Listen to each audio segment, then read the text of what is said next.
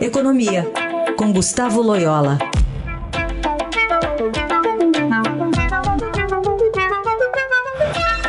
Oi, Loyola, bom dia. Bom dia. Bom, vamos começar aqui com as informações do repórter Guilherme Bianchini, do Estadão, falando sobre o índice de correção dos aluguéis, que aponta uma deflação de 0,70% em agosto. A FGV divulgou o IGPM de agosto, que teve uma deflação de 0,70%. E apesar desse indicador ser conhecido como a inflação do aluguel, ele é muito influenciado pelos preços que chegam aos produtores industriais e agropecuários.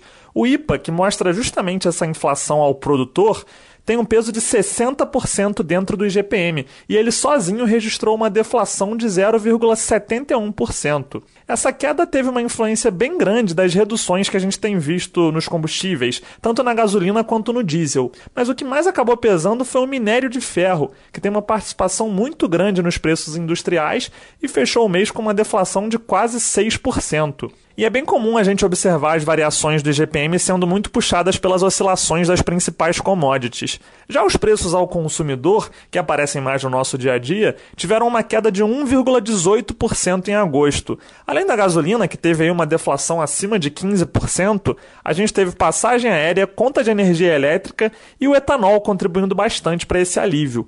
Entre os alimentos, a queda mais notável foi a do tomate, de quase 18%. Bolonhola tem aí essa influência né, da recente redução do ICMS e perspectiva de é, um, esse índice mais baixo duradouro?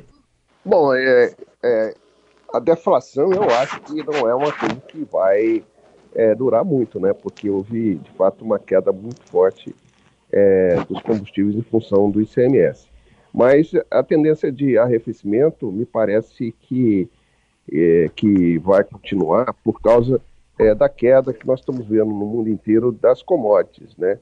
E como é, há uma perspectiva aí de aumento dos juros nos Estados Unidos e outras economias, né? E, e um processo aí de desaceleração da demanda uh, nesses países, né? Então isso deve levar a uma continuidade da queda de commodities, né?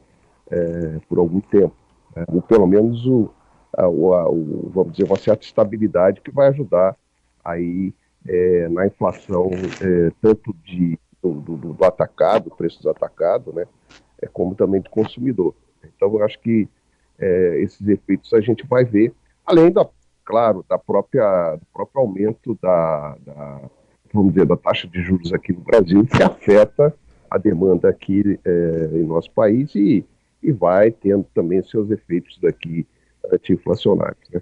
Bom, Loela, agora tem, a gente pode ver alguma perspectiva aí mais duradoura para essa queda, e, porque a gente pegar a inflação anualizada, ela está ali num patamar elevado ainda, ela pode voltar para algum nível mais decente, pelo menos? Então, Heisen, eu acho que sim, eu acho que há uma tendência né, é, de queda é, da inflação nos próximos é, meses, né? Então, ela, ela, ela deve ainda fechar é, 2022 é, num patamar relativamente alto, né, em torno aí de uns 7%, talvez, é, anualizada, né, anual. Mas é, a perspectiva para 2023 é que ela possa se aproximar da, da, da meta né, de inflação. Então, ficar aí mais em torno de 4%, algo, algo por aí, né.